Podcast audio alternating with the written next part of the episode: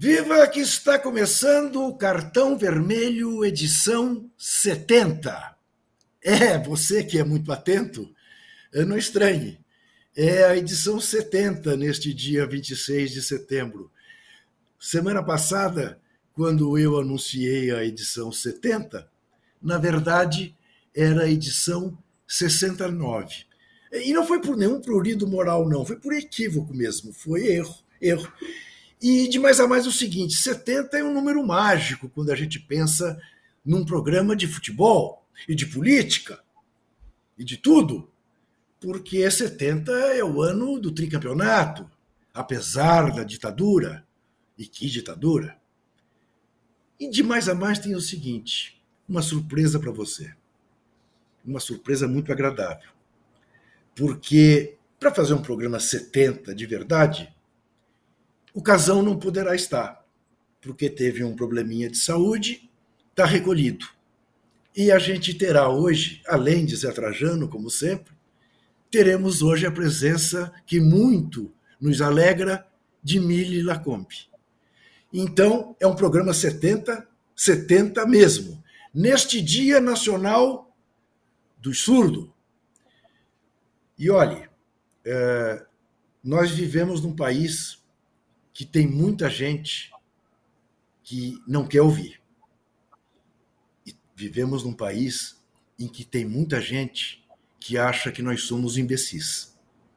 Muita gente como este general Heleno Augusto, que de Augusto não tem nada, Augusto Heleno, que foi pego na mentira hoje de maneira absolutamente brilhante. Brilhante. Negou que o coronel Cid estivesse em alguma reunião com o alto comando e o presidente. E apareceu a foto do coronel Cid numa, numa reunião com o presidente e o alto comando das Forças Armadas. Não sei por que não o prenderam por mentir, porque testemunha pode se omitir, pode dizer, vou ficar em silêncio, como ele fez diversas vezes. Mas mentir não pode, não. É hoje também dia de Cosme e Damião.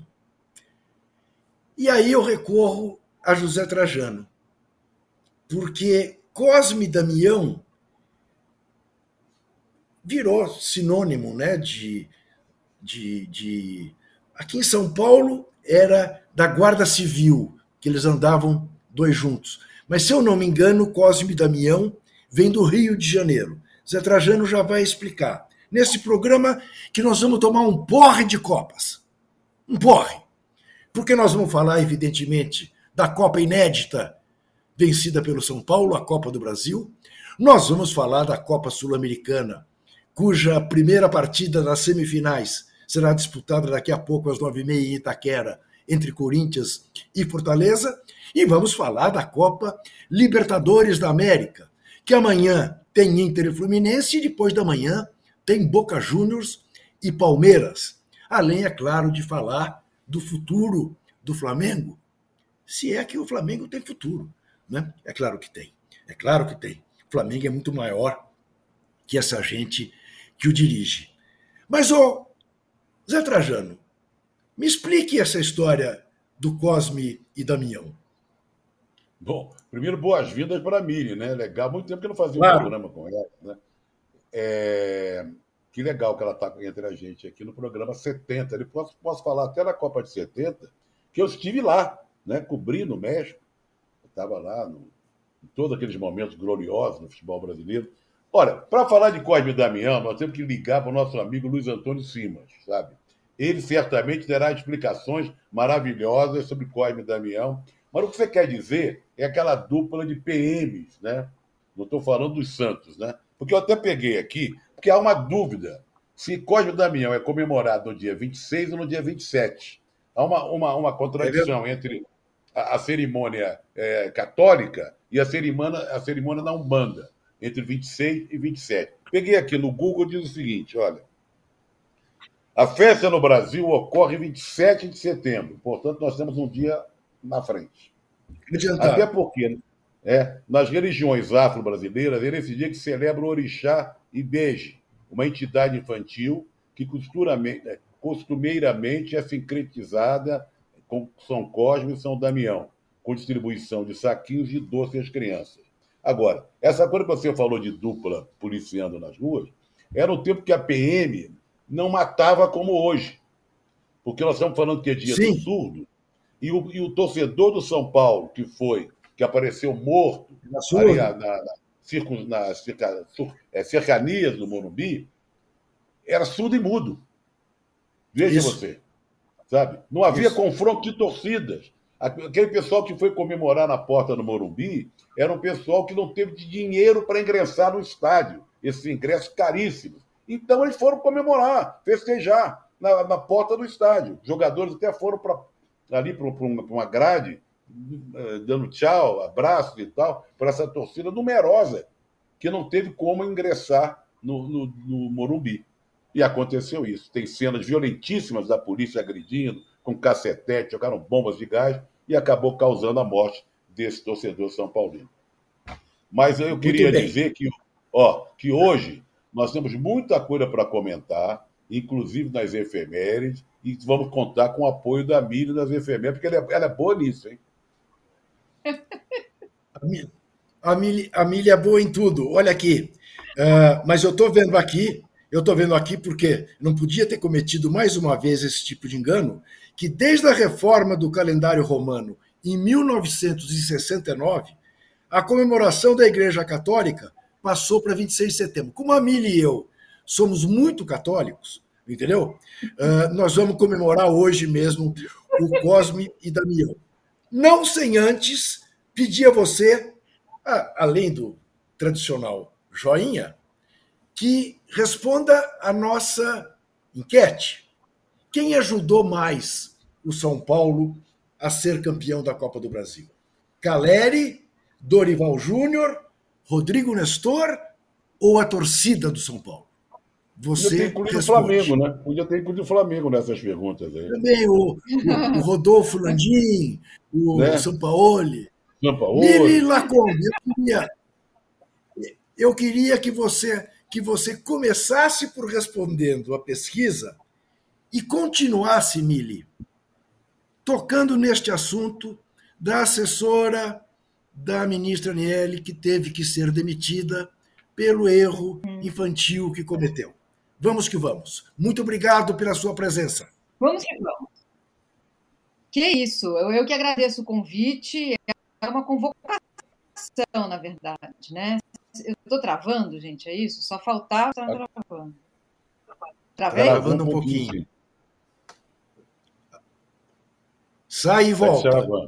Está destravando. Voltei. Vou não, sair e voltar. Bem. Sai e volta.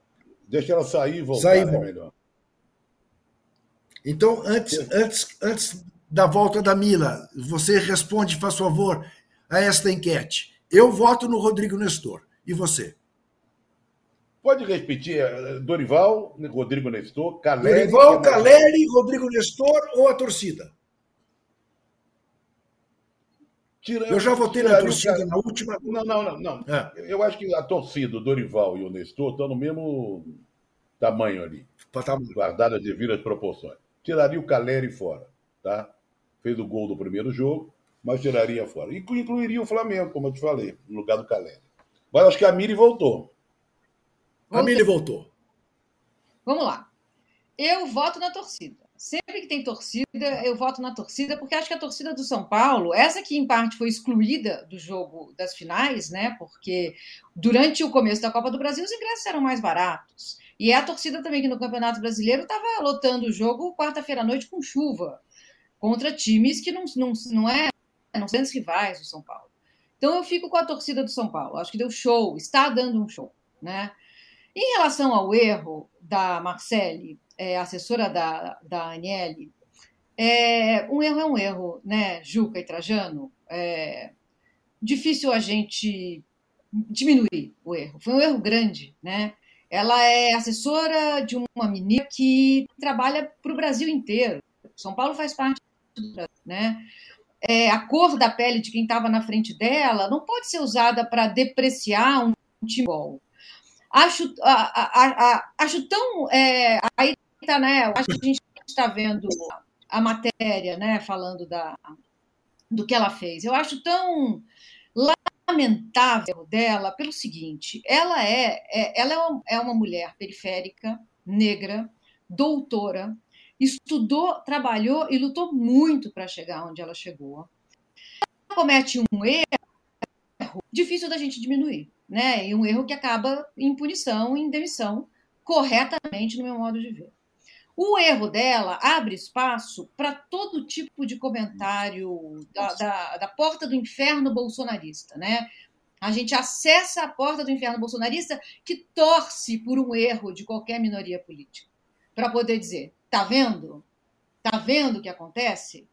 Então, é, é, eu acho que é, isso alarga a gravidade do erro dela, sabe? Assim, é, é muito triste ver esse tipo de erro eu lamento profundamente, entendo a punição, lamento ainda mais que todo tipo de racismo, de misoginia, de machismo se siga ao erro dela, sabe? Acho que ela toca, resvala em pontos muito importantes da maneira mais equivocada possível.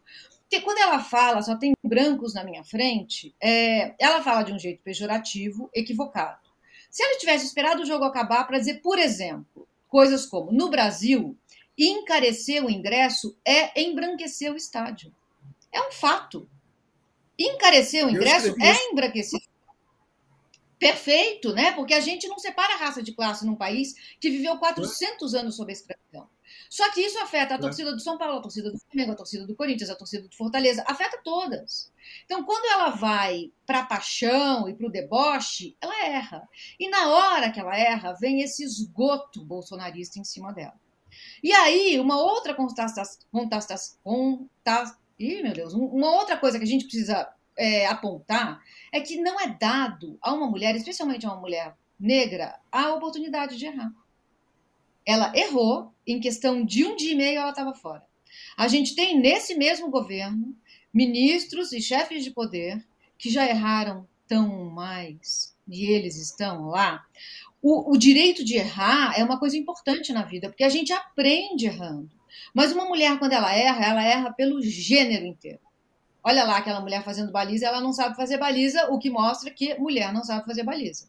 Um homem, ele erra sozinho.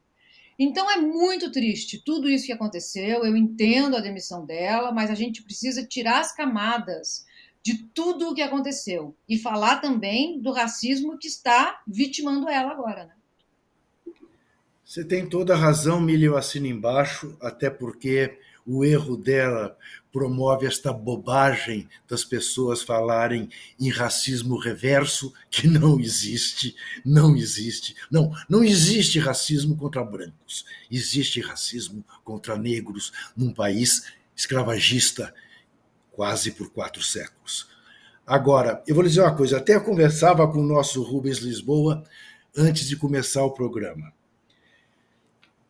que não passe pela cabeça de ninguém que eu estou passando pano. Não estou passando pano. Eu, no lugar da Daniele Franco, teria demitido como ela demitiu. Teria demitido, pedido a ela para refletir, pedido a ela para daqui a pouco pedir encarecidas desculpas pelo erro que cometeu e aquelas desculpas não do tipo, olha, se eu ofendi alguém, me desculpem, porque claro que ofendeu. Claro, claro que ofendeu né? Mas desculpas fruto de uma reflexão, eu sou capaz de jurar que essa moça fez o que fez porque estava pé da vida com a derrota do Flamengo. E que se vingar em qualquer coisa. E escolheu a torcida branca. Eu discordo um pouquinho, Júlio. Eu discordo um pouquinho. É? Diga, então diga. É. Diga. É, eu estou concordando com tudo, menos que você falou que eu estava pé da vida com a derrota do Flamengo. Eu acho que foi o canto do cisne, a prepotência se achou muito, é. sabe, assessora da ministra, é. amiga da ministra. Eu acho que a Aniele, inclusive, foi obrigada a demiti-la. Porque Sim. a moça é preparada. Ela é Sim. é super preparada para estar no lugar que ela estava. Mas a pois é, Zé. do Círio, ela mas, excedeu, mas, é. sabe? Então, Zé, eu acho que não okay. tem nada a ver com o resultado do jogo. Mas é, prepotentes, é, todos nós já fomos diversas vezes na vida. Eu quero pegar esse ponto que a Mili tocou. O direito de errar. É claro que numa função pública não cabia à ministra outra atitude que não demiti-la. Mas eu não acho que deva ser uma pena perpétua. Eu acho que, fruto de uma reflexão desta moça, ela pode perfeitamente bem daqui a três meses voltar. Porque, como você disse, ela é preparada. Ela, ela cometeu um erro, mas cavalar. Como às vezes você é capaz de cometer dirigindo um carro, porque você passa da velocidade que devia estar e faz uma bobagem monstruosa. Às vezes você não, não tem tá retorno. falando só que a, a ministra ligou para o presidente do São Paulo, pedindo desculpas pelo comportamento da ex-assessora. Também teve esse pedido de tá. Você falou em pedido de desculpa? Isso... Teve esse pedido de desculpa da tá. Daniele para o Casati.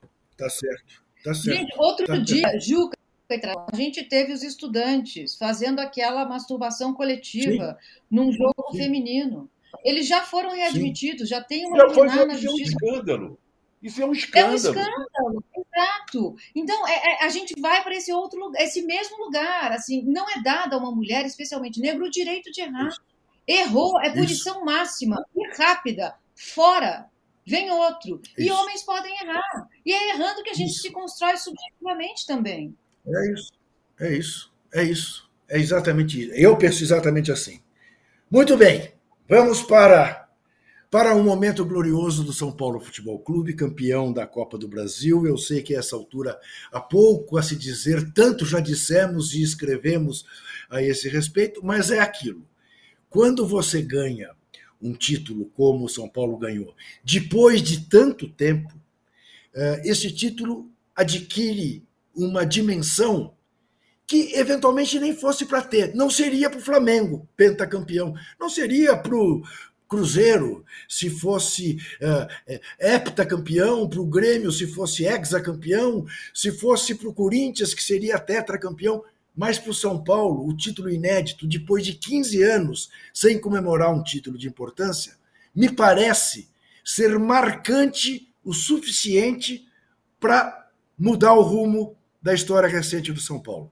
Digo isso muito baseado em quem uh, viu o Corinthians sair da fila de 23 anos, em 77, e depois recomeçar a sua trajetória vencedora. Né? Ganhou 79. Houve um momento 81 ganhou também, 82 ganhou. Houve um momento que tinha um adesivo nos automóveis dos corintianos. Ano sim, ano não, Corinthians campeão. Olha, isso para quem passou 22 anos sem ser, sem ser campeão.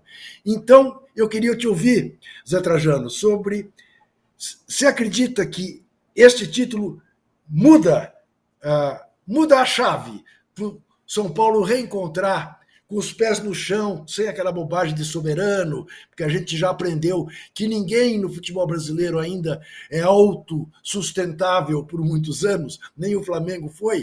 Uh, você acha que pode ser a mudança do São Paulo? Primeiro, a torcida do São Paulo detesta ser chamado de soberano, quando colocaram lá com, com no, no o jogador, a torcida vaiou. E quero registrar também o tempo bom que ele podia colocar adesivo nos carros, né? No, ali atrás, né? Sim. Hoje em dia não se coloca em eleição, Sim. em qualquer coisa, Sim. revelando a sua paixão por um clube e tal. A melhor coisa do mundo é ganhar a Copa do Brasil, em termos de Brasil. Porque olha aqui, pegou 70 milhões de prêmio, uma renda de mais de 20, embolsou mais de 90 milhões já está classificado para a Libertadores do próximo ano. Já está classificado para a Copa do Brasil. Né? Resgatou, fez a torcida comemorar de um jeito todo especial. Então, olha, eu até estou pensando o América agora vai pegar o Olaria amanhã.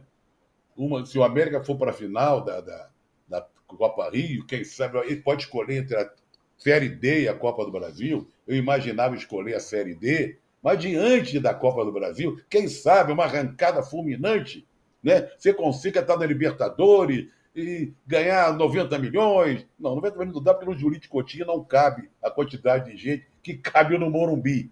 Além do São Paulo ter esse público maravilhoso a seu favor, porque é o estádio que mais comporta a gente, não é? Leva essa vantagem. Isso não diminui a, a paixão da torcida que que foi impressionante. A, minha, a Miri votou na torcida, eu podia ter votado na torcida, mas eu quis instigar um pouco. O, eu estava brincando com aquela história de Flamengo, mas eu votaria também na torcida.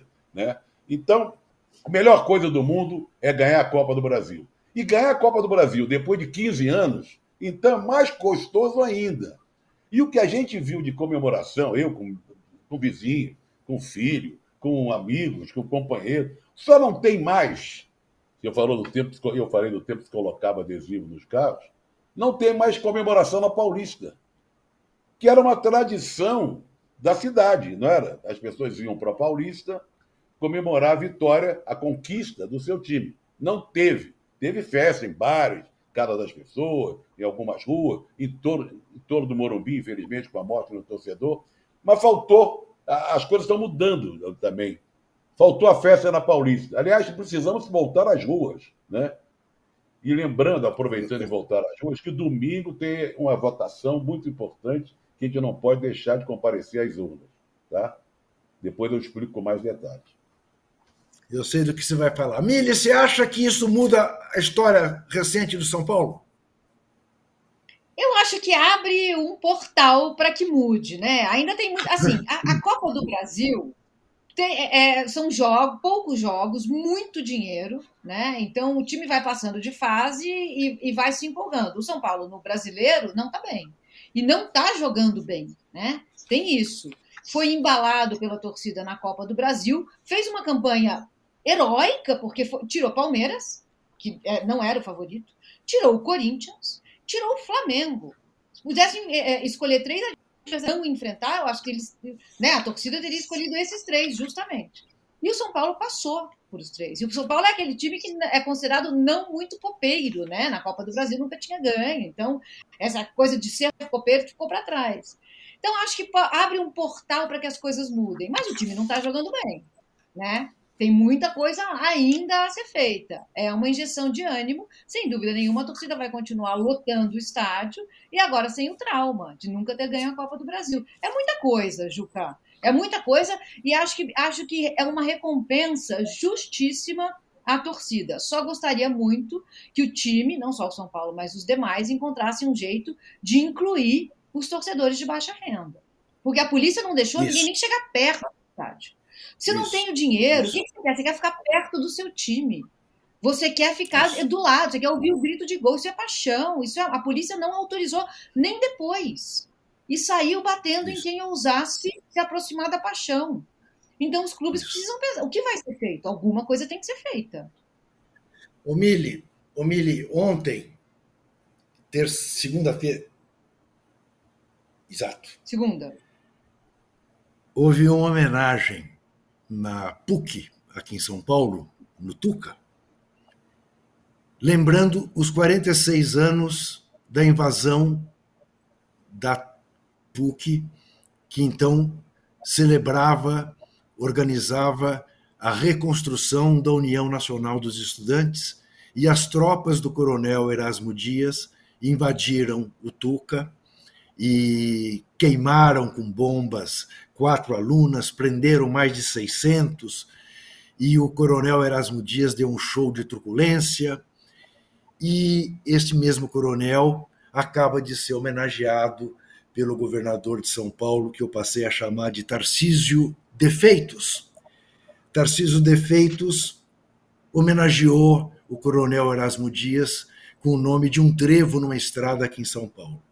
E ontem houve um ato lembrando com alunas que sofreram o que sofreram naquele dia, uma homenagem à reitora da PUC de então, minha queridíssima tia Nadir Kfouri, que disse a ele, Erasmo Dias, que veio cumprimentá-la no momento da invasão, a encontrou na calçada, ela indignada, estendeu a mão para ela, boa noite, reitora. E ela virou-se para ele e disse: Não dou a mão a assassinos, e o deixou com a mão no ar. Uh, e eu fui lá receber a homenagem. Está aqui, ó. Está aqui. A homenagem feita para ela. E por que, que eu estou lembrando disso e falando disso? Porque é esta mesma PM esta mesma PM que impediu que Paraisópolis fosse fosse festejar o título do São Paulo, quem não mora em São Paulo talvez não saiba. O Murumbi é um bairro cercado por uma das maiores comunidades de São Paulo, que é a comunidade de Paraisópolis. Dos excluídos, dos que não podem pagar 380 reais de ingresso, que foi o preço médio do ingresso no domingo passado aqui em São Paulo. Como no Rio foi 400 e pouco, aqui foi 380. 388, para ser mais preciso. É a mesma que, em vez de, no momento de festa, abrir os espaços e confraternizar junto, deu porrada a ponto de matar um torcedor. Né? Esta PM é que precisa ser desmilitarizada. É muito mais grave, mas incomparavelmente mais grave, a nossa convivência com a PM do que o erro grave cometido pela assessora da ministra. Então, é bom registrar isso também. É bom registrar. Só queria fazer um registro que é uma vitória, uma vitória diferente. Aí foi uma derrota. A vitória da comunidade da Barreira do Vasco e da torcida do Vasco, Sim. que conseguiu unidos a reabertura de São Januário, que estava sendo, o juiz estava criminalizando a, a, pobreza, a miséria da Barreira do Vasco, que também é uma favela. Aliás, é é. grande em todo Aliás, né?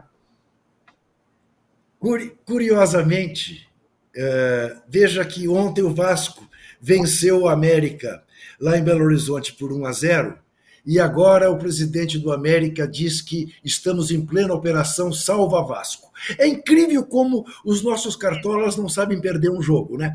Era o sistema, depois é o Botafogo que não pode ser campeão com larga margem, né? Era o sistema que impediu o Palmeiras de ser bicampeão, agora depois o Botafogo, que não podia ser campeão com larga margem, e agora Operação Salva Vasco. Estão reclamando do quê? Estão reclamando de um eventual pênalti em que o jogador do América dá um peixinho no pé do zagueiro do Vasco. É claro que ele se machucou, levou um pontapé no rosto, mas não tinha como. Foi uma jogada corajosa do atacante, diga-se de passagem, mas não foi pênalti nunca. Ele baixou a cabeça para levar o pontapé. Né? Então é impressionante como as pessoas não sabem perder. Incri... Aliás, Ô, os... oi, diga.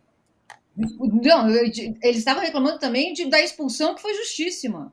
Não, não há, foi, não há claro. onde.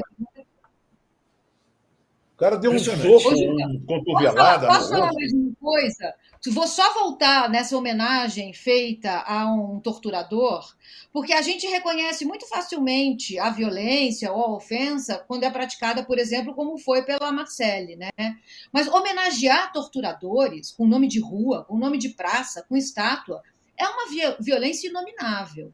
Tem um grupo que chama Inquérito, que tem uma música que se chama assim: Eu só peço a Deus. Tem o seguinte verso: Bandeirantes, Anhanguera, Raposo Castelo. São heróis ou algóis? Vai ver o que eles fizeram.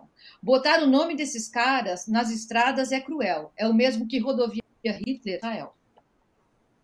É isso aí. Ô, Juca, é você só não deu o resultado Ei. até agora da nossa enquete. Como é que anda? O Rubens tem que é, passar para a gente. O, Rubão tem que passar, né? O Rubão já vai passar. Ô, Milho, eu queria que você agora, antes do Zé, me dissesse Corinthians e Fortaleza. Para o Corinthians também é um título inédito e o último que falta, como era a Copa Sim. do Brasil. Para o Fortaleza, mais inédito ainda, e seria o primeiro título internacional. Né? É, como se divide o coração de uma corintiana que adora o Nordeste e que olha para o Fortaleza mostrando que há saídas inteligentes para os clubes brasileiros? Como está o coraçãozinho de Milho na Kombi horas antes deste jogo? Olha, Juca, eu gostaria muito que o Corinthians ganhasse esse título, claro, né? Seria o título que falta. Um ano não fica perdido, uma administração, um ciclo inteiro, que com a gente consegue levantar algum caneco. Mas eu vou te dizer que não vai ser a pior dor do mundo se for eliminado. Porque eu acho que, primeiro, a gente tem o confronto de duas administrações diametralmente opostas. O que o Fortaleza vem fazendo desde 2017 é histórico no futebol mundial. É um time que catou os cacos, se orgulha da história, das quedas e do, dos fracassos, porque sabe que dentro de todas as conquistas moram milhares de histórias de fracasso. O Fortaleza virou uma SAF diferente, que é uma, uma SAF que não vai ser vendida para ninguém, É bem bonito isso, pode ser vendida para sócio-torcedor. A gente tem aí um outro problema que é assim: então, só sócio-torcedor poderia ter uma ação, uma cota, e o torcedor que não tem dinheiro para ser sócio. Temos que desvendar como vai ser feito isso também. Mas a história que Fortaleza está escrevendo é linda, maravilhosa. E aqui o Corinthians tem escrito, não tem nada de bonito até agora, né? Esse ano, pelo menos, não tem. O Corinthians está jogando fora todos os valores da democracia. É um time que em novembro vai eleger um outro presidente, são 3 mil pessoas que votam. É um time de 30 milhões de torcedores. É um time que acredita na democracia? Eu tenho agora minhas dúvidas, sabia? Eu acho que a democracia vive no Corinthians no departamento de marketing. Não, o Corinthians está vivo na Sul-Americana por um milagre, né? Vai todo mundo concordar com isso. Os milagres São estão e São Cássio, esse, esse, que estamos vendo na tela. Os milagres podem continuar acontecendo, mas podem também parar de acontecer. Acho o Fortaleza favorito, hoje e no segundo jogo. Acho favorito para passar, é mais time em campo. Então eu não, eu não vou ficar muito. Não vai ser a grande tristeza da minha vida se o Corinthians for eliminado. Eu vou subscrever mais uma vez o que diz a Mili, o que coloca o Zé Trajano na incômoda situação de defender o Corinthians. Entendeu? Ele vai fazer aqui agora não, não, não, não vou, não, calorosa não, defesa. Nós estamos os três no mesmo barco. Vocês dois corintianos, e eu não tenho nada a ver com isso, mas estou no mesmo barco com vocês. Há uma enorme simpatia pelo que está acontecendo com Fortaleza. O depoimento da Miri e o seu também, vou incluir dois corintianos, mostra bem isso. Quer dizer, claro que o torcedor fanático que está lá em Itaquera hoje, sei lá o quê, se esgoelando, que comprou um ingresso, que chegou cedo no estádio, comeu um churrasquinho na porta e tal, esse aí quer, quer um título. Mas, fora isso, ah, eu estou torcendo, confesso, desculpe, torcedor corintiano. E, e quero. E, não, não, digo, e quero deixar. Eu, eu, eu acharia legal o Fortaleza ir para a final e ser campeão. Primeiro título internacional. Eu quero, eu quero deixar. Eu, eu, eu, quero deixar muito clara a minha posição para não parecer hipocrisia, tá? Racionalmente, eu concordo ipsis literis com a Mili e não vou ficar chateado, como fiquei, por exemplo, quando o Fagner chutou na trave contra o Flamengo uhum. e o uhum. Corinthians perdeu aquela Copa do Brasil, que naquela noite o Corinthians mereceu mais que o Flamengo. Fiquei, foi, foi das derrotas mais doídas do Corinthians para mim nos últimos anos. Tá? Esta, se acontecer, não será. O que não impede que, se o Corinthians fizer um gol daqui uma hora e meia, eu vou gritar gol na frente da televisão e vou ficar feliz com o gol, seja ele de quem for, com a camisa alvinegra. Tá? Deixar claro isso para não parecer hipocrisia. Mas nós estamos recebendo aqui um comentário do Rui Branquinho, que é um publicitário são paulino, que diz o seguinte, que esse ano é o ano tricolor, Zé.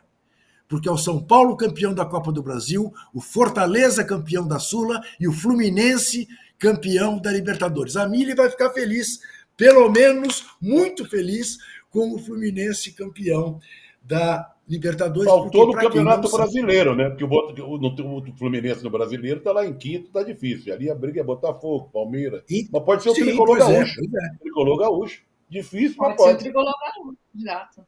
É, acho difícil. Eu ainda continuo achando Não, que ninguém toma Só para incluir na lista aí do Branquinho. Tá certo. Muito bem. Então, o que falta falar em termos de Copas é da Copa Libertadores. Amanhã temos Inter e Fluminense no Beira Rio. Na quinta-feira, temos Boca Juniors e Palmeiras na Bomboneira. Começo com Trajano falando do jogo de quinta. Boca e Palmeiras, é. O que, que você espera? Eu não sei, espero muita coisa, não. Espero um jogo aquele jogo aguerrido, picado, não sei o quê, porque o Boca é o Boca, mas não é o Boca. Né? O Boca dos últimos tempos mesmo com a administração do genial Riquelme ali no futebol, vem decepcionando muito. É... Mas jogando em casa, na bomboneira, numa competição importante, Libertadores, tem uma tradição na, na competição, pode fazer, ganhar até no Palmeiras, que não vem jogando bem também. Né? Então, para mim, é um jogo imprevisível. O jogo que mais me atrai é o jogo entre os brasileiros, amanhã. Boca e amanhã Palmeiras. Não... Amanhã no Maracanã, não no Beira Rio, como eu disse. Amanhã a é, Inter no Maracanã, a volta da outra, Beira Rio. É, da outra quarta-feira. Então, em relação a Boca e, e Palmeiras, não espero muita coisa além de um jogo pegado, picado, ali, pode ser empate, não sei. Pelo que eles estão jogando, nada. Quer Boca nada e o Palmeiras não está numa fase muito boa. Apesar de ser, está bem, não sei. Está perto do, do Botafogo, mais ou menos. Vamos ter, vamos ter Ganso e Arias de volta, não? Olha, eu acho que sim. Estou apostando em Ganso e Arias de volta. Eles estão em tratamento é, forte. Acho que o Diniz está preparando esse time faz um tempo para esse jogo. Foi, esteve fora, né, na seleção. Acho que, acho que vai ser um jogão, sabia? Eu, tô, eu também estou com o Trajano. Eu estou muito mais animada para esse Flu Inter do que para Palmeiras e Boca. Acho que Palmeiras e Boca vai ser um jogo travado. Palmeiras acho que não perde lá passa. Esse Boca não está jogando bem, não é, não é o maior Boca de todos os tempos, muito pelo contrário. Mas Inter e Flu vai ser um jogão. Não vai ter jogo travado, acho que para placar alargado, assim. Maracanã bonito, lotado. Acho que o Fluminense vai com força máxima, assim, para esse, esse jogo. Tinha mais alguém além do Arias que estava machucado, não? Que era dúvida para esse jogo. Agora não lembro quem. Mas. Não, lembro, não vou lembrar quem. Mas tinha mais alguém. Não, não é o Marcelo, não, né? Que está aí na. Não, porque acho que o Marcelo ainda não pode jogar. Já se recuperou, né? Olha, é, nós temos aqui o resultado, o resultado da enquete está aqui, viu, Juca? 57% tá Dorival Júnior.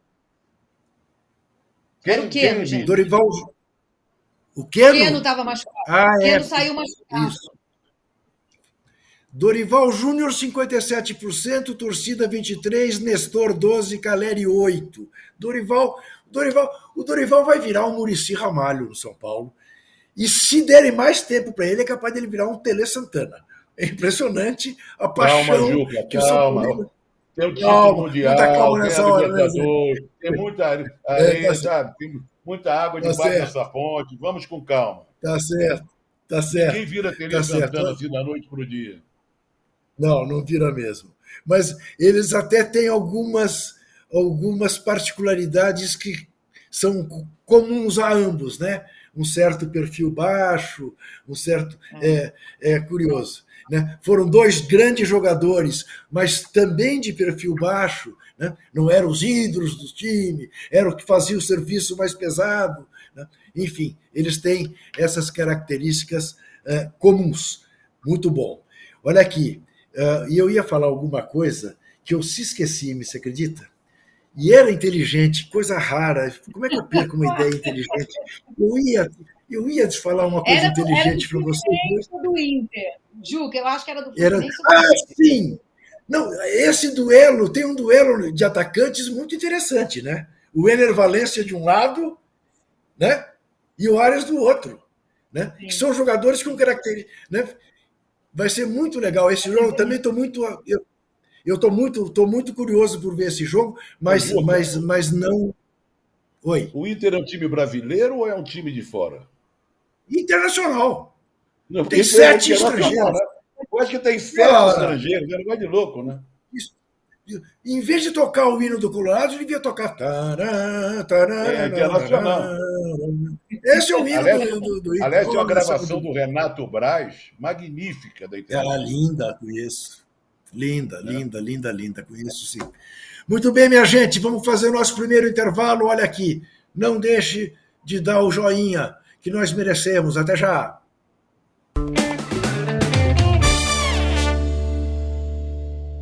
gente fala em conexão, já logo imagina uma roda de amigos, família, um crush novo. Mas aqui a conexão é ainda mais importante. É com você.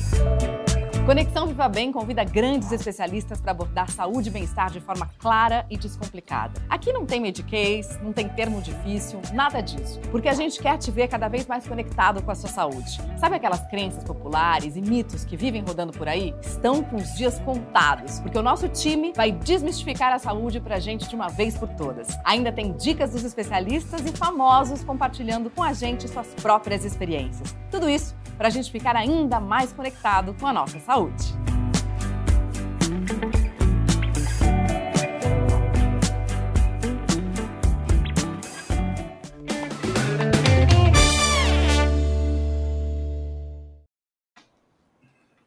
Veja como são as coisas, meus queridos internautas, minhas queridas internautas. Temos aqui um comentário do Júlio César dizendo que quando Cuca errou 30 anos atrás, não lhe deram a chance de corrigir o erro. Amigo, o Cuca não errou. O Cuca cometeu um crime hediondo. O Cuca foi testemunha e participante de um estupro de uma menina de 13 anos de idade. Você colocar. Mas não, eu não vou nem me aprofundar nisso. Nem me aprofundar nisso.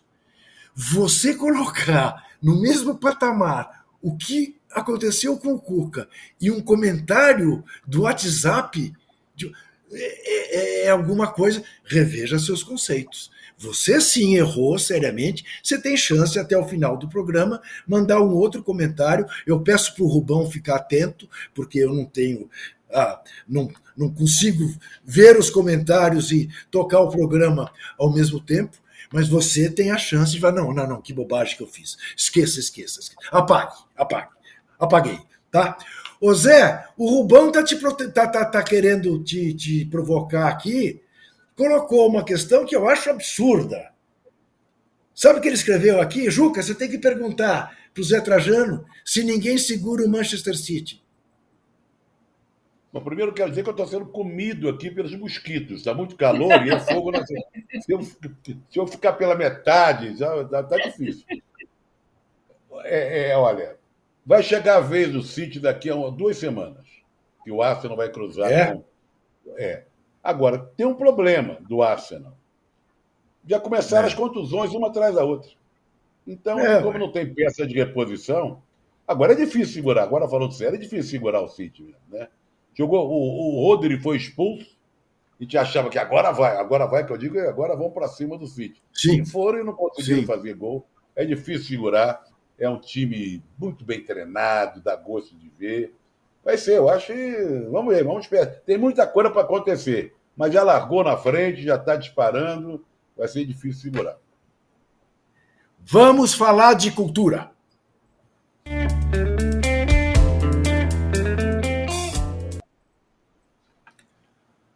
E olha que a pauta de cultura hoje é gloriosa. E gloriosa por quê? Porque eu quero falar de dois livros. Campo de Terra, Campo da Vida, pela editora Dandara, de Roberta Pereira da Silva. Alternativas de resistência negra e a negritude e o Negritude Futebol Clube. É a história do Negritude Futebol Clube, um clube de resistentes aqui de São Paulo, e é um livro que retoma a questão não apenas do racismo, como a questão também uh, de, do futebol feminino. E dá uma porrada muito bem dada na revista Placar, dos tempos em que eu a dirigia, que quando nós fizemos uma matéria de capa sobre futebol feminino, pusemos as mocinhas como se fossem corpos a serem consumidos. Era a beleza das jogadoras uh, uh, de futebol, as belas e as feras, uh, coisa da qual fizemos devidamente autocrítica assim que tem, nos demos conta do tamanho do erro que estávamos cometendo. Mas fizemos. Aí sim, tratava-se de um erro bem de época, né? 84, então, tratar futebol feminino, vamos tratar pela beleza das jovens e não pela qualidade do futebol apresentado. E o outro livro é um achado.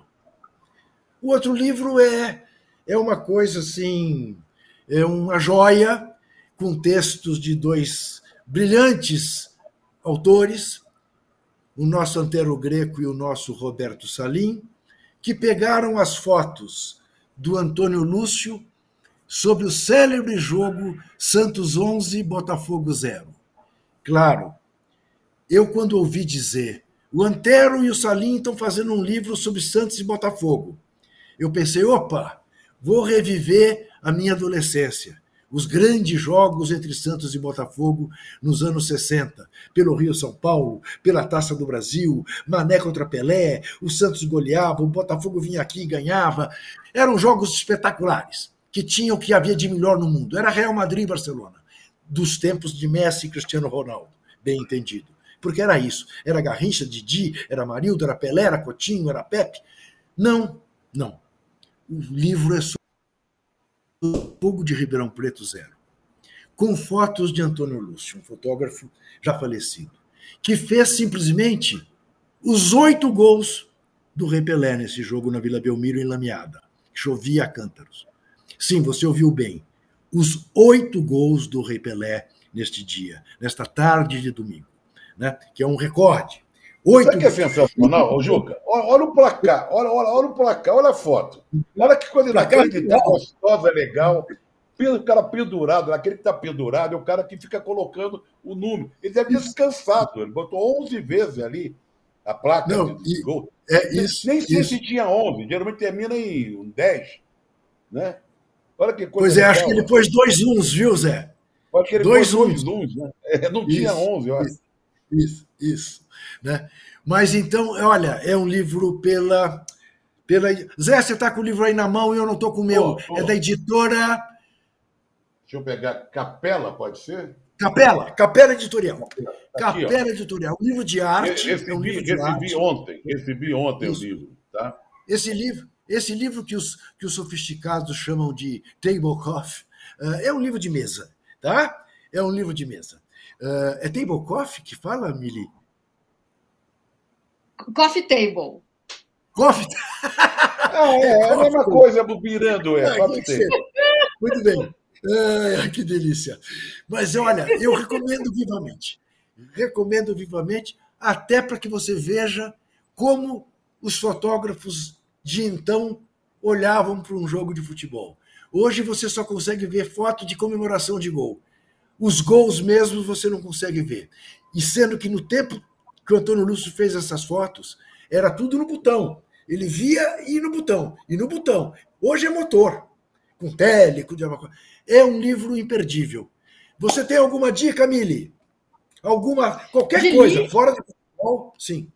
Você sabe que eu estava aqui na minha mão, é, esse livrinho é. aqui, ó, que é a Constituição Sul-Africana, do Mandela, pós-Mandela, tá vendo? É maravilhoso, tá. é fininho, são os, os parágrafos da Constituição, as cláusulas, os itens. E o STF, eu, eu peguei ele que eu queria falar do STF da África do Sul. Totalmente é. reformado é. depois é, da, que, que, que, vencemos, né? A humanidade venceu o apartheid. É, o STF, eu visitei, fica num lugar que chama Constitution Hill. Os juízes ficam sentados de modo a olhar para cima, para a população. Quem vai às sessões senta mais alto que os juízes, para os juízes lembrarem a quem eles servem. É preciso haver pessoas que representem toda a população. Um, conserva um homem conservador, uma mulher negra feminista. Um, quando eu fui visitar um dos juízes, ele era HIV positivo e homossexual.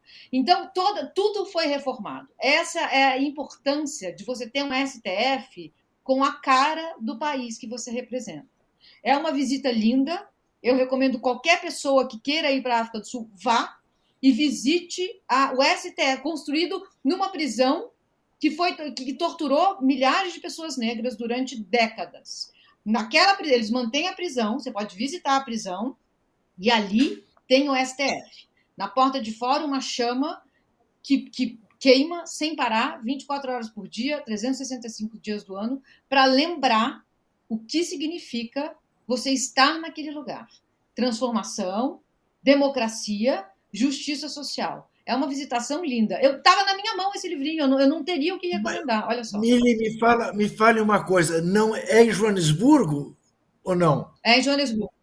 É Joanesburgo, olha só, essa bobiei. Não, achei demais. É, é, é essa bobiei. Bobiei. Porque nós estamos tanto com essa discussão do STF aqui no Brasil, nesse momento. Isso. Né? Isso, isso. Muito legal essa coisa da, dessa arquitetura do, do STF. É, muito legal. Cima, o povo é.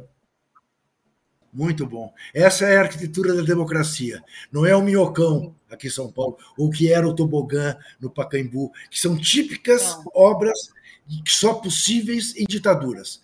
Né? Como lá no Rio, Paulo de Fronten, que chama, não é isso, Zé? Também Sim, aquele elevado. Né? É. É, típicas Paulo de ditaduras. foi aquele viaduto que caiu, que deu a, caiu. a música do Aldir e João Bote fala, né? Isso. Típicas de ditaduras. Numa democracia, a comunidade não deixaria fazer. Né? Sim. E agora discute-se em São Paulo né, de transformar o Minhocão num jardim, né, mas enfim, não resolveu o problema do trânsito e arrebentou a vida de uma porção de gente que morava ali. Típicas de ditadura. Agora nós vamos botar o olho nos tipos.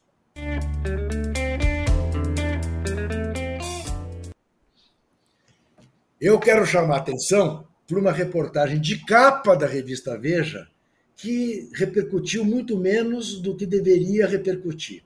Matéria de Daniel Pereira, em que ele dá conta dos achaques feitos nas casas pelos nossos políticos contra os, as casas de aposta.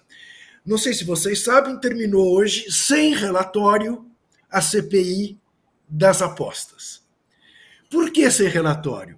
Porque essa CPI foi montada para colocar dificuldades e vender facilidades.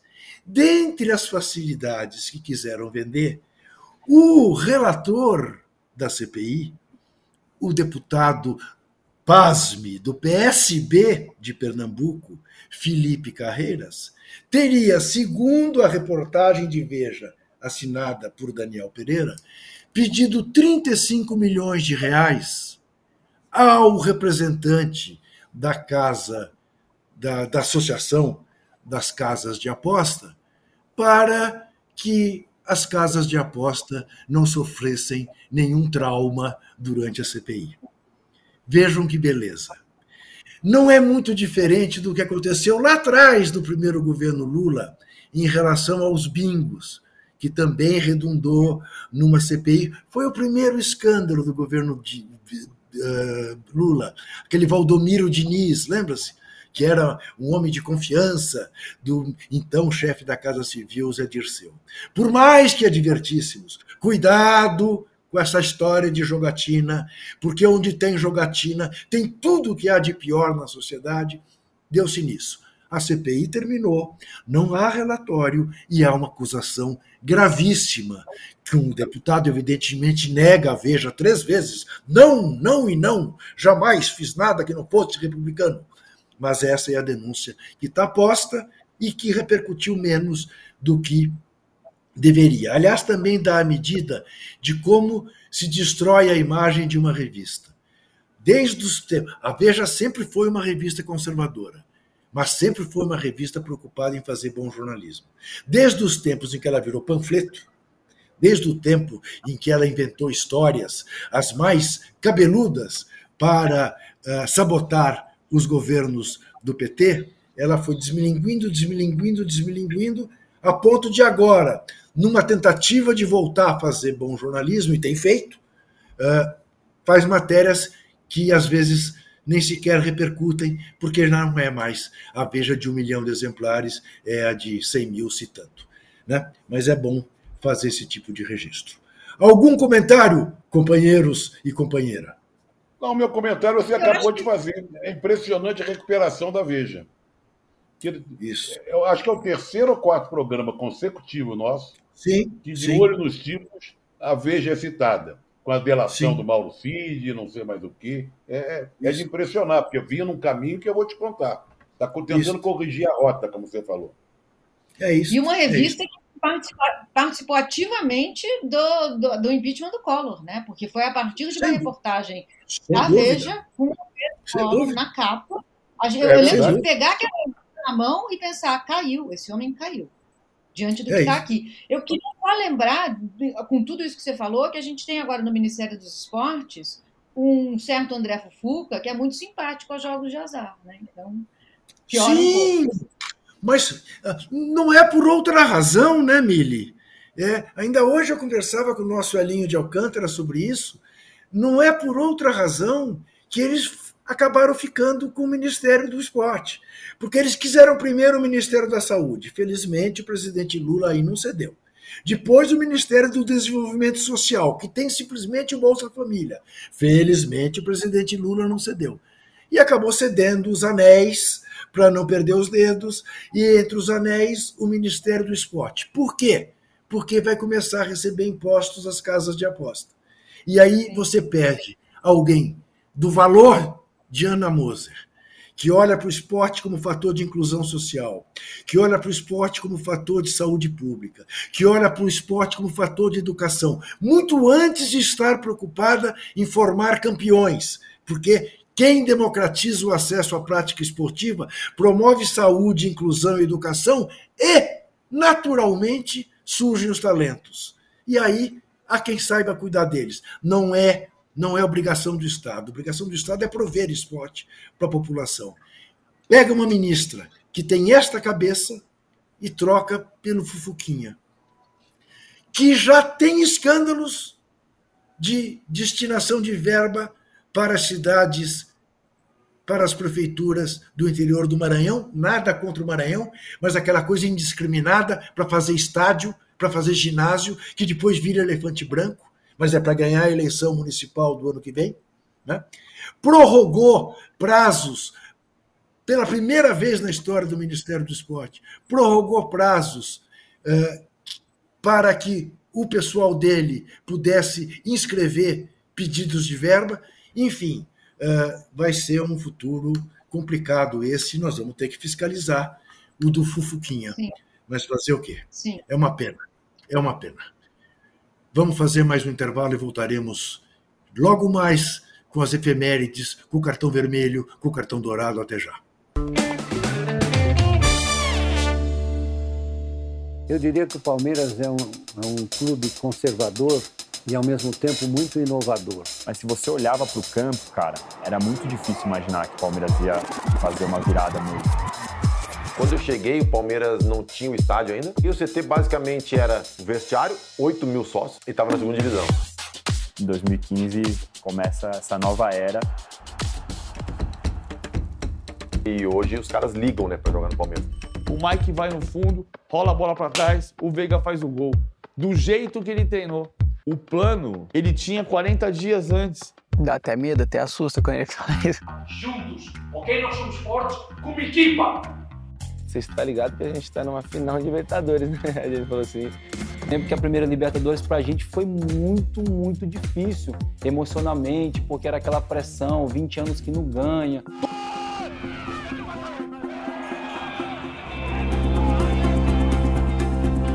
Vai chegando, aqui ó, a bebê, tá levando junto, bebezinho. Palmeiras da Virada da reconstrução até os títulos com Abel. Assista ao documentário com exclusividade no Allplay.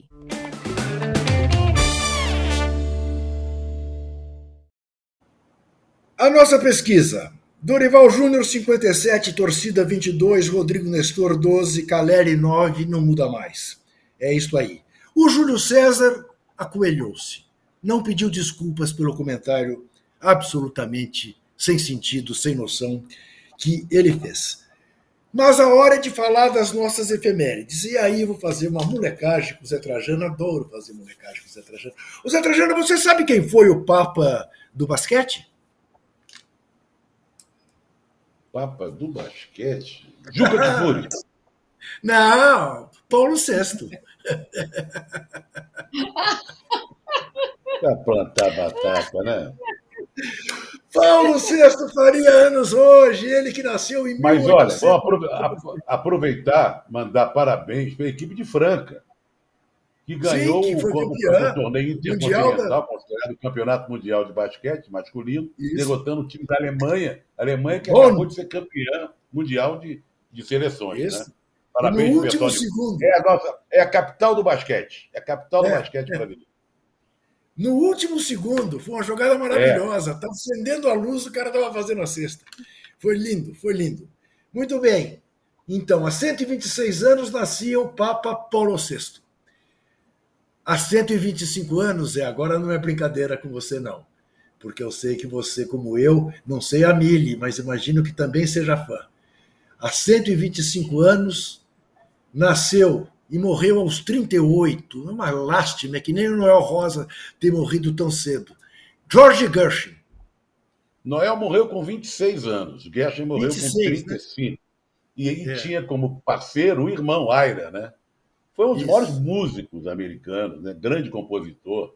O maior entendido de Gershwin no Brasil é o João Máximo, que tem tá. tudo do Gershwin. Você ia à casa dele, ele botava tudo para você ouvir, operetas, né, gravações de, de, de Ella Fitzgerald, Sarah Vaughan, ele mesmo interpretando no piano, musicais né, da Broadway, filmes inspirados em músicas do, do, do Gershwin. Um fenômeno, uma coisa assim. O Tom Jobim mesmo sempre se referia ao Gershwin como um deus.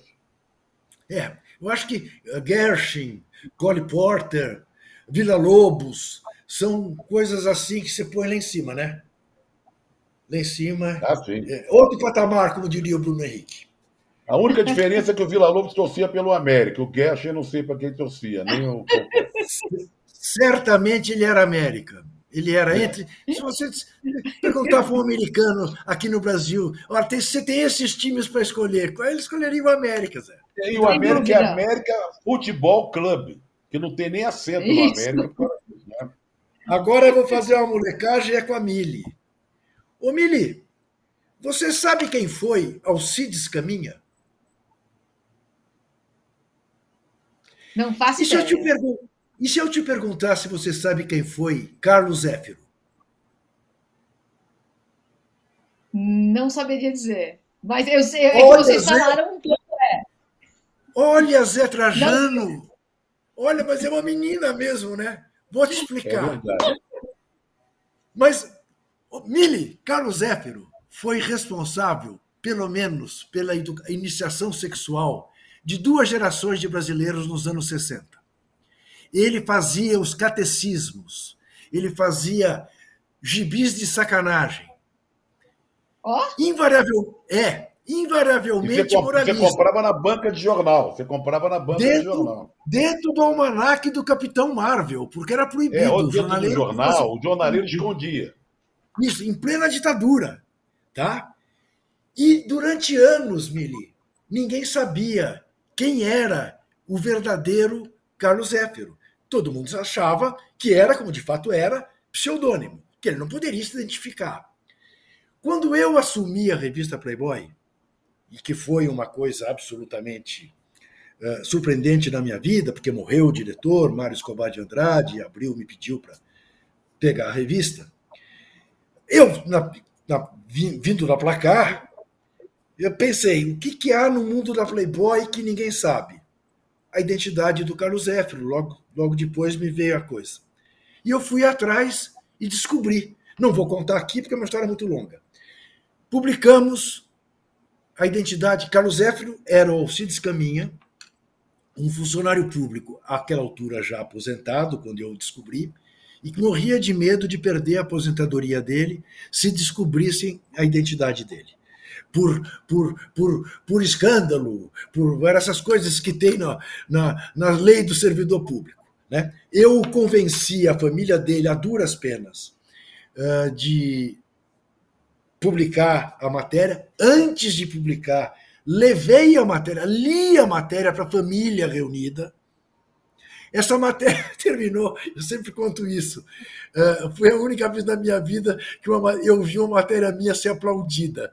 Porque quando eu acabei de ler, eu ouvia algumas pessoas chorando, a mulher dele chorava, eu ouvia o, o nariz dela, e os filhos, genros, noras, netos levantaram e bateram palma, entendeu? E ele disse: publique-se foi capa de Playboy, de Abacuato. Mili. Olha, um personagem é... de Nelson Rodrigues, Juca. maravilhoso, maravilhoso. Completamente, completamente. Não, e, e, depois tem o seguinte: uh, uh, desmistificou muito aquela coisa de que jornalismo investigativo é para ferrar a vida das pessoas. Neste caso, o que aconteceu com ele? Essa matéria, eu não vou ser preciso, mas essa matéria saiu uh, em agosto de 92 uh, o de 91. Em setembro, Jô Soares o entrevistou, fez uma longa entrevista com ele. Em novembro, ele foi convidado a ser paraninfo dos formandos em comunicação da, da Universidade Federal do Rio de Janeiro. E em março do ano seguinte ele morreu. Morreu reconhecido Porra. e homenageado. É, é uma história linda. É uma história linda. Ele faria 102 anos hoje. Seu Alcides Caminha, figuraço. Enzo Berzot faria 96. Ele que foi o técnico da Itália, campeão do mundo em 82. Ele que dirigiu a Itália, que nos derrotou no Sarriá. Ele e seu cachimbo, como você pode ver. Era um cavalheiro, Enzo Berzot. Zé Trajano, Julie London faria 97 anos. Mulher lindíssima, Julie London. Que foi atriz também, não só cantava bem para Chuchu, uma voz meiga. Nossa, eu, eu, era, eu adorava. Eu quase nunca mais ouvi a Julie London. Eu gostava de duas Cai... cantoras assim, é, que não eram negras, né? Era a Julie London e a Peggy Lee. Fanático para as duas. Ela, ela, ela eternizou o Crime River, né? Não, sensacional, é. sensacional. Ela começou como atriz, depois virou cantora. Faz hoje 89 anos, que pena que meio fora de combate, o nosso Rui Carlos Osterman. Professor. Professor Rui Carlos Osterman. Foi quem, foi quem, na verdade, digamos, trouxe a imprensa gaúcha para o cenário nacional. Até então, a imprensa esportiva brasileira era muito concentrada no eixo Rio-São Paulo. O Rui Osterman, na Copa de 82, ao participar das mesas redondas da TV Globo pós-jogos da seleção, virou um personagem nacional. Ninguém sabe, nem a mulher dele, se ele é Inter ou se ele é Grêmio. Eu acho que ele é Inter, mas eu acho porque acho. Entendeu? Eu acho que ele é mais entusiasmado com o Inter do que com o Grêmio mas é uma lindíssima figura. Outro Super que, elegante, sujeito muito, muito legal. E muito, a gente não muito. pode incluir o João Saldanha nessa, porque o João Saldanha é o é gaúcho carioca, né? Isso. O, claro. Rui ficou sempre lá no, no Rio Grande do Sul. O, o, João era gaúcho de Alegrete, não é isso? Alegrete, é. Isso. O Rui, o, bom, olha, se eu for contar aqui, mas aqui envolve o outro personagem que também faz anos hoje, e faz 87. Esse gênio da raça chamado. Esse é internacional. Luiz Fernando, esse é internacional. Luiz Fernando Veríssimo, né? que além de ser filho de quem é, do grande Érico Veríssimo, não ficou devendo nada ao pai. Né? Uma carreira literária absolutamente fabulosa, como jornalista, como humorista, eh, como desenhista, tudo. Também, infelizmente, está fora de combate, mas é um dos meus tipos inesquecíveis. E olha, Mili, 82, para mim é uma Copa do Mundo inesquecível, como a do México é também em 86, pelo seguinte, porque ficávamos todos no mesmo hotel e saímos para jantar todas as noites. Luiz Fernando Veríssimo, Rui Carlos Osterman, João Saldanha, Alberto Helena Júnior, eu e mais um, que agora eu me esqueço quem será, mas não importa. Imagine o que era jantar com esses monstros todas as noites. Eu saía de cada jantar desses absolutamente. Ah, algumas vezes João Máximo, bom, que Zé, a quem o Zé se referiu. Algumas vezes também, o Zé deve ter conhecido o Caban, que foi, Henrique era editor. Caban, o diretor de O Globo. É o seu isso, amigo, né? Isso, isso. Figuraças, figuraças. Muito bem. Gal Costa faria hoje 78 anos. É com a Miriam. Olha só. Que coisa, eu não sabia disso que ela faria hoje, de 78 anos. Morreu em novembro que precoce a partida precoce. dela. Meu Deus do céu. Coisa precoce. Que pena. Que pena. Que pena. Era para estar tá aí. Era para estar aí com a gente. Sim. Muito bem. Olivia Newton-John. Essa eu separei para o Casão comentar. Faria 75 anos. Eu não tenho nada a dizer da Olivia Newton-John. Alguém tem, não? Eu Ah, sei que ela era. Grease, né? Ela, ela fez um filme É. inesquecível, Grease, É. né? É o Eu filme da minha exatamente. juventude. É, é, é uma, é uma dessas mulheres que me fizeram entender que eu era lésbica. Tá. Porque eu via ela tão bonita, tão dançante, tão talentosa, e eu não sentia por homens o que eu sentia por ela. Então, olha só, não sabia que era aniversário Olha que dela legal. Tô Ai, que bom. Ai, que bom, que coisa boa, que coisa boa. Então eu escolhi pensando numa coisa e acabei agradando outra. Que legal, que legal. Eu, eu não vi Gris. Eu acho que era um tempo que eu era muito bestinha, entendeu, Mili? Eu só pensava em política, em política, em política, em futebol e não sei o quê. E eu não. Certas coisas que eu achava menores eu não ia ver. Como ainda não fui ver Barbie, eu acho que eu tenho que ver. Mas eu ainda quero ir também, Chupa. É. Vou- ainda vou. Eu quero ir também. Bom, faz 54 anos hoje, o grande corintiano, aqui uma homenagem para ele, Dan Stubach, ok? Faz Tá ficando 54 velho, anos. Dan, hein? Tá ficando velho. Tá, Tá ficando velho, Dan. né? Envelhece, envelhece. Outro grande corintiano, aqui o Corinthians deve muito, Fábio Carilli, faz 50 anos hoje. Estão dizendo que vai assumir o Santos, hein? É, aliás, é o que o Santos precisa, alguém que seja capaz de montar um sólido sistema defensivo para ver se salva o Santos da degola. Completa 48 anos hoje o Balak, o jogador alemão que felizmente para a seleção brasileira não pôde jogar a final da Copa de 2002 porque estava suspenso. Se nós não tivermos Neymar contra a Alemanha no 7 a 1, os alemães não tiveram bala aqui na final da Copa de 2002, quando o Brasil ganhou de 2001. Em homenagem ao Rubão Lisboa, mas não apenas em homenagem a ele, em homenagem a uma das maiores jogadoras de tênis de todos os tempos, Serena Williams faz hoje 42 anos de idade. Figuraça também essa. Defensora dos direitos das mulheres, defensora da- das- dos negros, uma mulher que se impõe, se impôs diante da ATP, que fez valer o tênis feminino como se fosse o tênis masculino, grande figura de Serena Williams. Bom, e hoje faz 23 anos que morreu um dos maiores violonistas do mundo, um senhor genial chamado Baden Powell.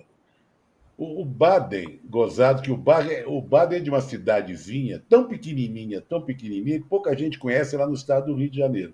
Fica lá em cima, no norte. Varre e sai. Olha que nome simpático, né? E o nome dele de Baden Powell, o pai deu em homenagem àquele que o líder, o que ele criou o escotismo, o Baden Powell. Exatamente. Isso. Um Um bando- grande, um genial, genial. Como, como, como instrumentista e como compositor. Você, você agora politicamente incorreto. Você sabe qual é a definição que os italianos dão aos escoteiros, né? Um, ba- um bando de meninos vestidos de cretino, dirigido por um cretino vestido de menino. Convenhamos que é engraçado. A gente perde o amigo, mas não perde a piada. Né? Olha, Baden Powell e seus, e seus seguidores, é uma brincadeira. Walter Avancini, um dos papas das novelas brasileiras, principalmente no período em que esteve na TV Tupi, quando ele manteve a Tupi viva ainda durante algum tempo, morreu há 22 anos. Outro que morreu, mas há 16 anos, Roberto Dias, certamente Esse dos maiores zagueiros da, da história do nosso futebol, embora abaixo, ídolo do São Paulo, estaria felicíssimo hoje em dia eh, e injustamente deixado de fora da seleção brasileira na Copa de 66. Aliás, naquela Copa, a defesa titular ficou no Brasil. A defesa titular, que devia ter Djalma Dias e Dias como zagueiro e quarto zagueiro, que devia ter Edson Cegonha como, como lateral esquerdo e devia ter Carlos Alberto Torres como lateral direito. Essa, essa defesa ficou no Brasil. A defesa que foi foi eliminada na primeira fase, eram todos já muito envelhecidos. Olha, morreu com 63 anos ele começou no meio de campo, depois recuou para quatro zagueiro, e apesar de pequenininho, tinha uma impulsão, craque. E o, hoje eu falei com meu filho Pedro, falei, o Pedro, hoje faz não sei quantos anos da morte do, acho que 13, mais, não sei quantos, 14 anos da morte do... 16 do anos. Aí ele falou, não, o Dias foi meu professor de futebol no São Paulo, era ele e o Terto, a dupla. E ensinou bastante coisa para a gente. Corrigia qualquer coisinha de bater na bola, porque ele fazia, batia muito bem falta também, o Dias, né? Exatamente, não, ele era um jogador completo, completo, completo. Entregava a bola muito bem, tudo. Era um belíssimo jogador. E Paul Newman morreu 15 anos atrás. Grande ator, Paul Newman, é, um, dos, um dos reis de Hollywood, fez filmes belíssimos e era um homem muito bonito também. Né? Não chegava a ser um Zé Trajano, mas, mas era um homem muito bonito. Não, mas olha, mas olha além, além de ser um baita de um ator, que foi né, grande galã de Hollywood, ele também teve a sua passagem pelo automobilismo, né? Foi piloto, Sim. foi chefe de equipe, né? É, ele, como Steve McQueen, também teve. Sim. O Steve McQueen, inclusive, fez um filme Bullet, não é isso, Zé? Que desce as ladeiras de São Francisco, que é uma maravilha. Não é isso? Acho. É, acho não, que chamava ele, ele, acho que era isso, né? É. Ele, ele, não queria, ele não queria dublê, ele fazia a coisa, deixa comigo. Exatamente. Tipo Tom Cruise, né? tipo Tom Cruise, que é um maluco, é, né, Billy? É, é. As coisas que ele faz, é doido de pedra. Olha aqui, eu vou dar dois cartões dourados. Um para o Rodrigo Nestor, outro para a seleção brasileira de vôlei feminino, que superou o trauma da morte da Valeuska e foi capaz de, no último jogo, contra as donas da casa, ganhar o jogo e a vaga olímpica por 3 a 2, fazendo um quinto set histórico. Tinha perdido um set de 25 a 15. Parecia que estavam liquidadas. Acabaram levando para o quinto set e ganharam de 15 a 10 o quinto set. Uma coisa comovente, porque um time jovem, um time que evidentemente jogou os últimos três jogos chocado com a morte da Valeuska, que para todas elas era paradigma, com justo motivo para ser paradigma, e conseguiram essa vitória. Então, eu entrego a elas, comovido, o meu cartão dourado.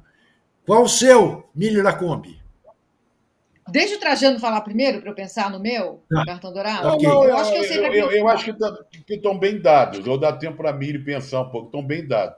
Porque se a gente deixasse passar a seleção feminina, seria um, né, um, um descaso, uma bobagem. Sim. Né? Sim. Foi, esse jogo Brasil-Japão você... foi um negócio sensacional. E o Rodrigo Mas Nestor, você... uma entrevista do pai do Rodrigo Nestor, lembrando que o que ele foi execrado pela torcida do São Paulo, e ele conseguiu dar a volta por cima e fez um gol histórico. E foi importante nos dois jogos, aquele cruzamento dele para o Caleri e esse segundo jogo. Mas estão bem dados. Eu assino, concordo. Mas, sabe, pra, sabe, pensei aqui num.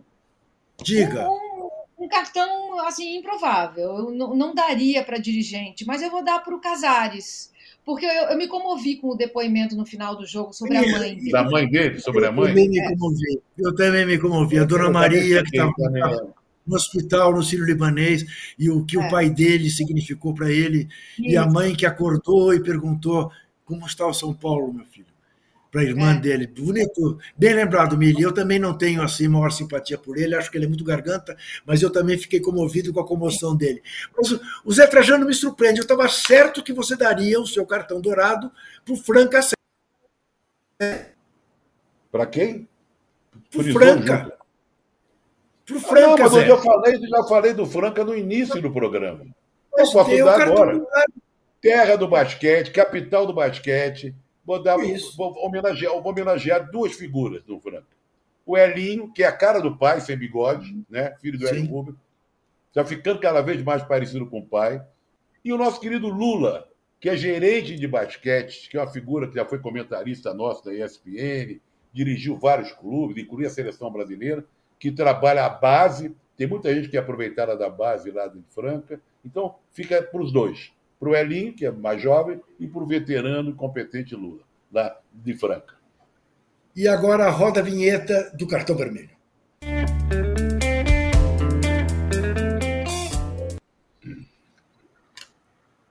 O meu cartão vermelho eu vou dar para o presidente, já que a Mili deu para o presidente do São Paulo o cartão dourado, eu dou o meu vermelho para o presidente do Flamengo. Porque o presidente do Flamengo é a coisa mais acabada da empáfia e da arrogância que, com a faca e o queijo na mão, é capaz de desperdiçar tudo. Você pensar o Flamengo não ganhar nenhum dos oito títulos que disputou esse ano é típico da arrogância de um cidadão como esse. Que, entre outras coisas, entre outras coisas, antes do jogo no Morumbi, foi visitar um amiguinho dele, ali perto do Morumbi, no Palácio dos Bandeirantes. O também carioca como ele, e eu quero deixar muito claro que eu não tenho nada contra os cariocas. Não fosse Opa, eu, é claro, filho, ainda bem, não, ainda bem. Não, não, e peraí, filho de uma carioca da gema. Tá. Né? Minha mãe Luísa, carioquíssima, rubro-negra, veio para São Paulo depois, virou torcedora do São Paulo por causa de Leônidas da Silva. Não foi por nenhuma outra razão. Foi porque o Leônidas vinha do Flamengo para o São Paulo. Mas ele foi visitar o governador carioca de São Paulo, Tarcísio Defeitos, porque é rubro-negro como ele. E voltou para o Rio com o rabinho entre as pernas. E agora trata de pôr a tranca na porta arrombada. Perdeu a chance, por mais que fosse alertado, de fazer as mudanças que deveria ter feito. Não fez e está aí, com essa cara agora, né? É, com essa cara de quem comeu e não gostou. A Rodolfo Landim o meu cartão vermelho. O seu cartão eu, vermelho, Mili. Não, eu, eu, vou, eu vou dar antes da Mili, porque vai ter a ver com o que a Mili falou, que é, aquela, é a PM de São Paulo. Tá. Não falar, nem do, não falar nem do Guarujá, de várias mortes do Guarujá, quero botar, puxar para o futebol, que nós já falamos, da morte do torcedor São Paulino, ali nas cercanias do estádio, que foi para lá comemorar a vitória e saiu dali morto, um surdo e mudo. Tá? Então vai para Pelé, polícia militar desse governador que você falou. É isso aí. Tarcísio Defeitos. Ah. É. O meu e vai para todos os que estão se aproveitando do erro da assessora Daniele é, Franco para destilar racismo. É, vai para essa gente que não, não, não pode ver a fresta abrir, não pode ver uma mulher, especialmente negra, cometer um erro, que solta toda a sua verborragia racista. Vai para essa galera aí. Eu esqueci de falar, Juca, domingo tem a eleição, é uma data importante para o futuro das crianças e adolescentes, com a votação do Conselho Tutelar no Brasil inteiro. Procure se informar, procure ver os seus candidatos do seu bairro, que é muito importante. Urna eletrônica, são 35 mil é, que serão eleitos no Brasil inteiro. Não vamos deixar escapar essa oportunidade. Muito bem lembrado, Zé. Muito bem lembrado. Muito bem. Hoje, logo depois do jogo, tem live com Rafael Bellatini. Olha o Rafael Bellatini aí. Vitor Guedes e Matheus Raimundo. Eu imagino que o Raimundo vai representar o Fortaleza. Eu tenho certeza que o Guedes vai representar o Corinthians. E eu não vou dizer para quem torce Rafael Bellatini e não se deixe enganar pelo sobrenome. Pelo sobrenome. É. Amanhã, 9 horas da manhã, tem o All News Esporte com a Domitila Becker e com o Arnaldo Ribeiro. Arnaldo Ribeiro, que não, não consegue recolher o sorriso, né? daqui até aqui. É uma coisa impressionante. Ele exala alegria. Assim. Você pode xingar a mãe dele e tal, ele não está nem aí para nada. Né? Às 11 horas tem o De Primeira com o PVC. E na sexta-feira tem o posse de bola com Zé Trajano, com Arnaldo Ribeiro, com o âncora Tirone, com Mauro César Pereira e com esta besta que vos fala.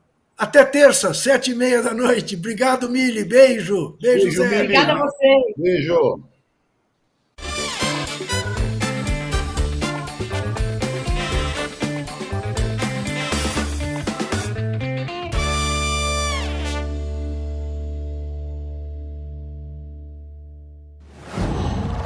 Qual?